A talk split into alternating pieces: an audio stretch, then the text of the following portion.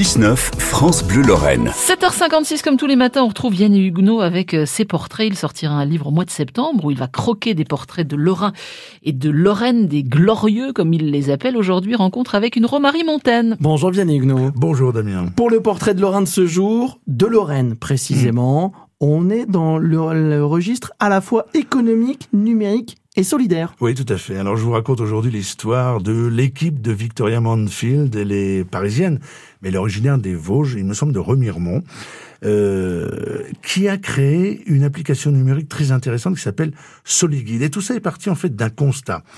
Trois quarts des sans-abri disposent d'un smartphone. On n'est donc plus à l'époque du clochard qui trimballe sa monotonie avec un kill de rouge. Hein.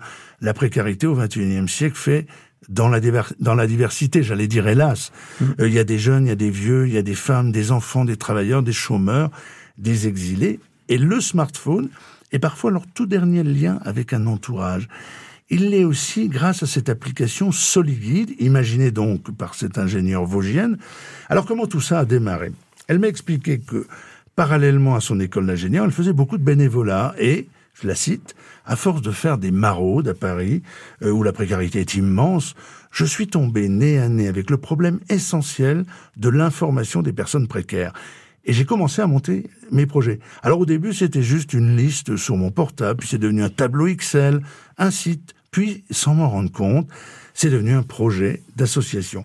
Mais si je voulais faire de ce projet quelque chose qui ait vraiment un impact, il fallait que je dispose d'autres compétences. Je suis donc parti en école de commerce à Nantes pour apprendre à faire un business plan. Fin de citation. Et l'association Solinum est née quelques mois plus tard, en 2016, et compte désormais une vingtaine de salariés. Oui, et cette équipe mène des recherches pour mieux connaître et quantifier les phénomènes liés à la précarité et ainsi proposer des recommandations capables de répondre efficacement aux besoins du terrain. Parce qu'à l'évocation du phénomène des centres de domicile fixe, le public identifie la privation de logement et la privation de travail, mais tous les autres soucis du quotidien sont beaucoup moins connus. Se laver, se soigner, disposer d'une adresse pour une demande d'emploi, déposer des bagages, attraper une information ou un conseil.